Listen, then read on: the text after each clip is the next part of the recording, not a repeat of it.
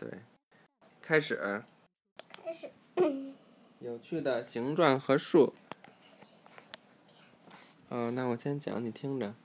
其他计数的方法，在世界的一些地方，人们使用并非以十为基础为基础的数字。玛雅数字，对，玛雅数字是基于二十的。我们可以在一些玛雅数词中看出这种情况。注意，玛雅语代表二十的词的意思是一个二十，代表四十的词是两个二十，代表一百的词意思是五个二十。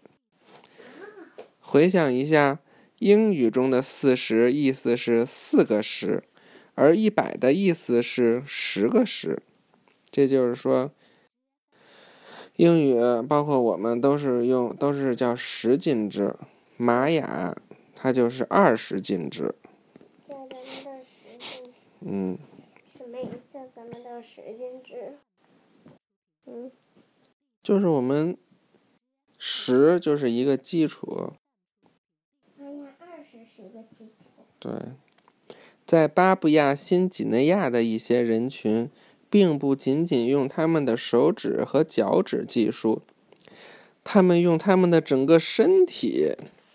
他们计数的时候，指着手指、手腕、肘、肩膀、耳朵、眼睛、鼻子和人体的其他部分。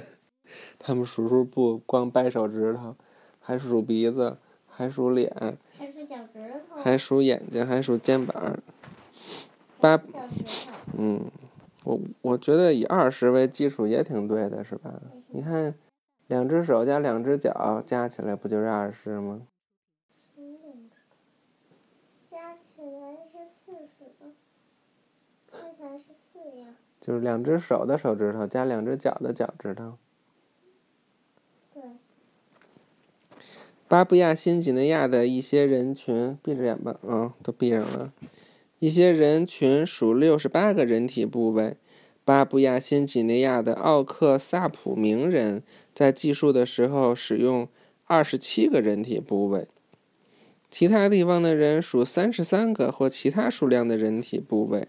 他们总是以相同的顺序去数人体的部位。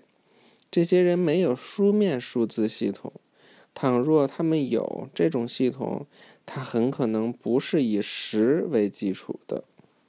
你看这个人，他不同的部位标上不同的数字呢，看了吗？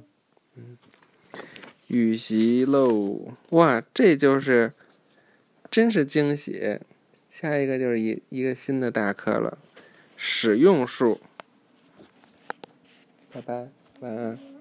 嗯。